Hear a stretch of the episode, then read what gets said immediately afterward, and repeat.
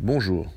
Comment ce matin aborder un autre sujet que celui du feuilleton des élections israéliennes qui, après plusieurs saisons pleines de rebondissements et de suspense, a proposé ce dimanche 13 juin 2021 une fin qui en Israël peut toujours être provisoire. Hier, un nouveau gouvernement a été installé. Hier, celui qui depuis douze ans a eu la lourde tâche de guider le pays a perdu sa première bataille. Hier, le système électoral israélien à la proportionnelle intégrale a montré ses failles et mis le doigt sur les combinaisons, tractations et compromis indispensables à la formation d'un gouvernement. Il a depuis plusieurs années montré la faiblesse d'un système certes démocratique, mais qui oblige à la politique politicienne pure et donc à ses incohérences. Hier, Bibi, comme tous l'appellent, a trébuché sur un obstacle dont il a su depuis longtemps jouer et profiter. Hier, Bibi, qui marquera à jamais l'histoire de ce jeune État d'Israël, a dû quitter la table. La déception est grande dans le cœur de ceux qui l'ont suivi, chéri et peut-être même adoré. Israël perd un de ses plus grands dirigeants.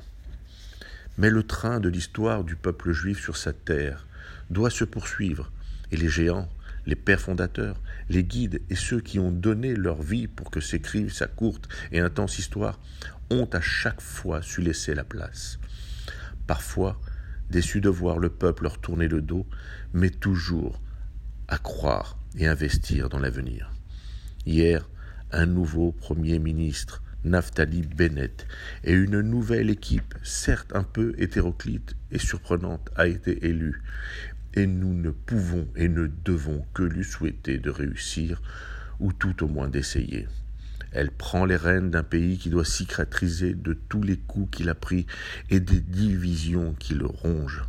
Il serait dangereux et inconscient d'appuyer sur tous ces maux et blessures, car les ennemis d'Israël n'attendent que cela et se délectent déjà de ces divisions. Nous, en diaspora, devons rester fidèles à ce principe essentiel et vital qui est notre soutien inconditionnel à l'État d'Israël.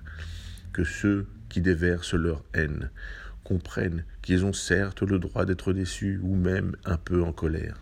Mais que feront-ils demain lorsqu'Israël sera à nouveau attaqué et menacé?